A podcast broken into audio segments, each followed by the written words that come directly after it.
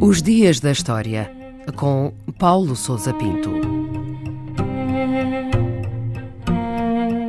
21 de setembro de 1792, o dia em que a monarquia em França foi abolida.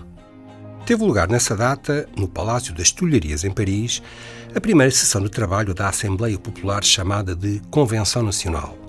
A principal decisão tomada nesse dia foi a abolição da monarquia, proposta por um deputado de Paris chamado Jean-Marie Collot d'Herbois. A discussão foi curta e não deu aso a qualquer debate ou argumentação jurídica ou política.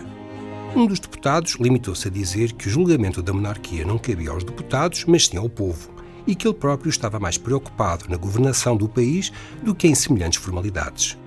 O abade Henri de Grégoire tomou então a palavra e ençou rapidamente o assunto, dizendo que estavam todos de acordo e que não havia nada a debater, alegando que, e cito, os reis são na ordem moral o que os monstros são na ordem física.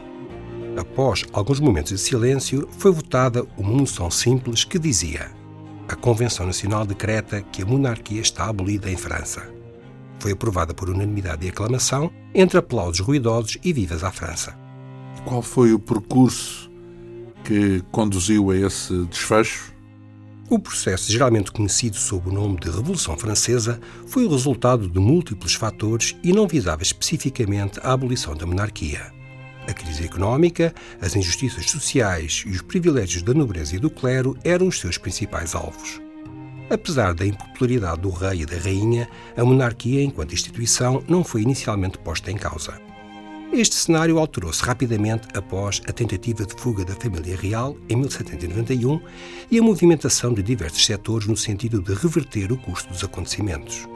A derrota das tropas francesas nas primeiras batalhas contra a Áustria e a Prússia e as manobras políticas de Luís XVI precipitaram os acontecimentos. Em agosto de 1792, a Guarda Nacional da Comuna de Paris tomou de assalto o Palácio das Tulharias e a Assembleia Legislativa destituiu o rei de todos os poderes após considerar que Luís XVI estava a sabotar o processo revolucionário. Pouco depois era eleita, por sufrágio universal, a Convenção Nacional, que a 21 de setembro aboliu formalmente a monarquia em França. E o que é que aconteceu depois da abolição da monarquia? A abolição da monarquia francesa foi uma espécie de ponto de não retorno no processo revolucionário.